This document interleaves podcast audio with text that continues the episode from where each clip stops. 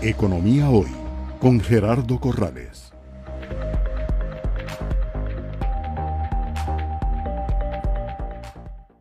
Algunos economistas consideran que el aumento en las tasas de interés que, ha estado impulsando el Banco Central es uno de los principales factores que está explicando la apreciación del colón frente al dólar. Es decir, que esta apreciación no solo ha sido por fuerzas de oferta y demanda, sino también por decisiones del Banco Central como esta o el préstamo con el FLAR.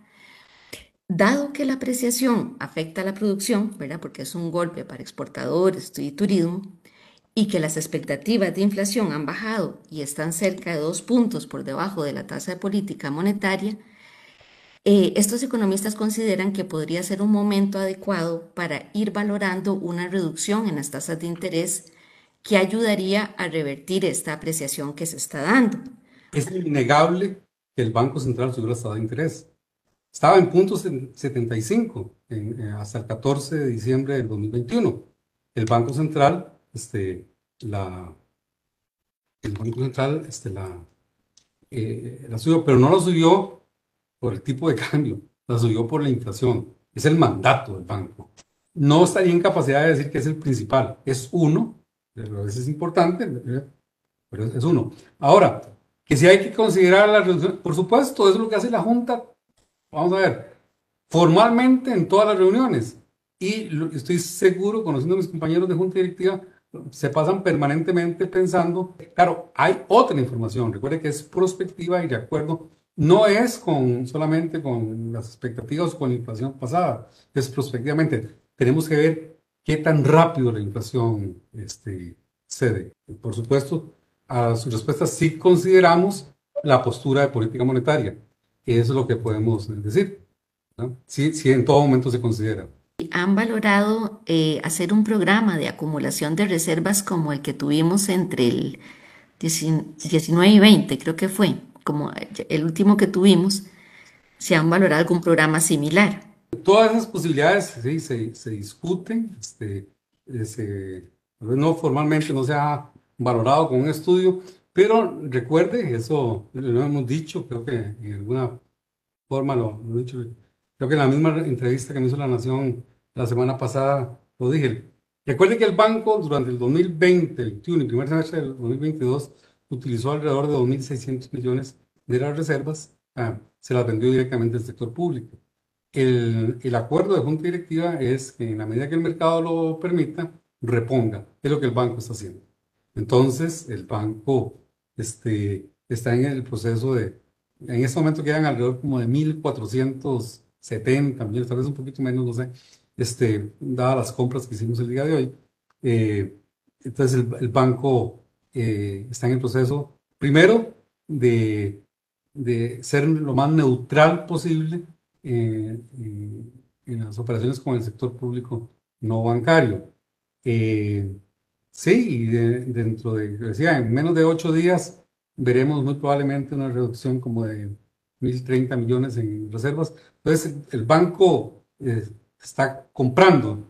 En la práctica, está comprando. Lo que no tiene es un programa que más bien nos metería en algunas inflexibilidades, ¿verdad? Le entendí, perdón, que faltan 1.400 millones. Más o menos, sí. De comprar para reponer lo que se utilizó en el pasado. Exactamente. Tal vez eh, dentro de la fenomenología que hemos estado observando de, del tipo de cambio en los últimos días, particularmente revisiones que uno hace del mercado mayorista viernes, lunes, martes específicamente, se ve como a pesar de que el volumen de, negociación de, de, divisas anduvo, bueno, al menos lunes y martes anduvo arriba de los 60 millones de dólares en toda la sesión eh, el monto máximo que se llegó a negociar fueron de 2 millones de dólares, eh, si mal no recuerdo.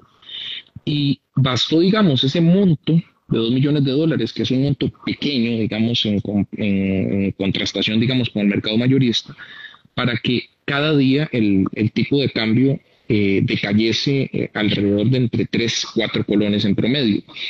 yo quisiera ahí preguntarles si ustedes ven esto dentro de la dinámica de lo normal, digamos, es que, ante un volumen tan grande de negociación, que una cantidad tan pequeña incida con tanta fuerza en, en, la variación del, del macroprecio y sobre todo también pensando en lo que pueden ser también las consecuencias de que distintos agentes económicos, no digamos nombres en particular, puedan estar percibiendo que la tendencia de la depreciación eh, o la apreciación del colón frente al dólar eh, es algo ya, una tendencia, una realidad que se va a mantener en el tiempo y entonces empiezan a generarse lo mismo, un efecto especulativo de apreciación como ocurre en su momento un efecto especulativo de depreciación cuando el tipo de cambio está más bien al alza. Hay parte, parte de eso, puede que haya algo de gente que esté adelantando los pagos de marzo. Bueno, Costa Rica es un país de libertad económica, libertad económica, libertad de comercio, libertad de opinión. Este, y sí, la, la gente puede pensar que, que hay una tendencia indefinida a la apreciación del colón, como en otros momentos ha podido pensar que hay una tendencia eh, de largo plazo para la depresión del colón. Nosotros lo que estamos observando es que en las variables, lo que se llaman los fundamentos del tipo de cambio, hay de todo un poco. Lo que he dicho, los precios de las materias primas siguen altos, pero son menores que, que lo que fueron en algún momento. Está llegando a Costa Rica más inversión directa.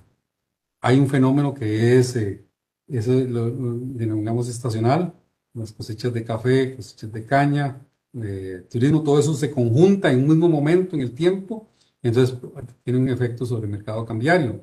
Las personas, eso que estoy diciendo no es novedad para nadie, todo el mundo lo sabe, entonces el, eh, el criterio que debe tomar, esto va a perdurar por siempre. Es la opinión de cada quien. Normalmente una sola transacción no define el rumbo del del tipo de cambio en un día en el mercado. ¿verdad? La formación de precios se va dando a través de que hay varias transacciones que se van cerrando y van definiendo una senda para el, para el día particular. Eh, el tema de las expectativas definitivamente, pues sí, eh, juega un rol importante eh, dentro de los mercados. Y ya como hemos tenido momentos en que esa expectativa está hacia el alza y, ¿verdad? y también genera su impacto en el mercado, pues ahora una expectativa en la vía contraria también va a generar un nivel de impacto y por eso es que es importante y por eso es que se valora, digamos, el, eh, hacer una conferencia de prensa como esta para que la gente tenga los elementos suficientes para valorar eh, si realmente hay fundamentos que vayan a llevar al tipo de cambio a caer indefinidamente, ¿verdad? Y es lo que uno eh, valoraría en principio de que no.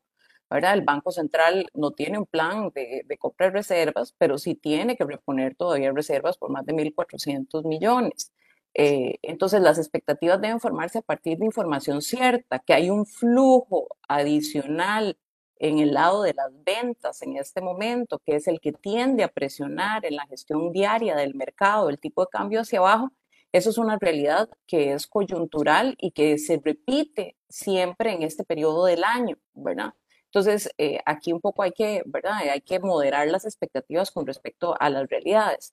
Pero el mercado no debería eh, formar precios a partir de una sola transacción, ¿verdad? Para eso es que hay todos los días participantes en las dos puntas, tanto compradores como vendedores, que a partir de la oferta y la demanda que se va dando, pues van eh, definiendo el rumbo de cada una de las sesiones.